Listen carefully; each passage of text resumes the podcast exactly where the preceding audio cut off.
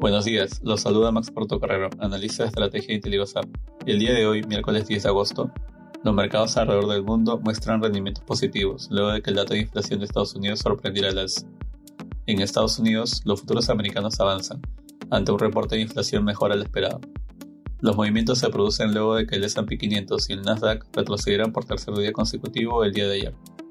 La inflación se desaceleró en julio, desde 9.1 hasta 8.5% en términos anuales. Mientras tanto, el índice subyacente, el cual excluye alimentos y energía, mantuvo su ritmo de crecimiento en 5.9% en el mismo mes.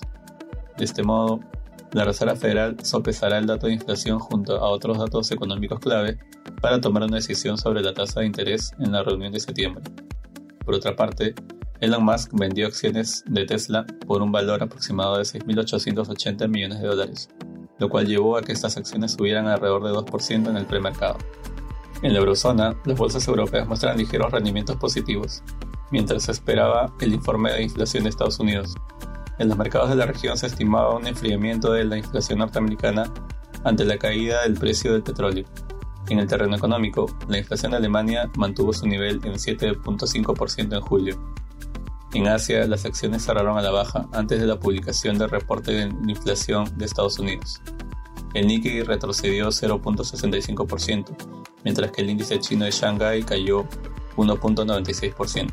Respecto a commodities, el precio del oro avanza a medida que el dólar continúa bajando. Asimismo, el precio del cobre sube. Finalmente, el petróleo retrocede, ubicando al precio del crudo alrededor de los 90 dólares por barril WTI. Muchas gracias por su atención y si tuviera alguna consulta, no duden en contactarse con su asesor.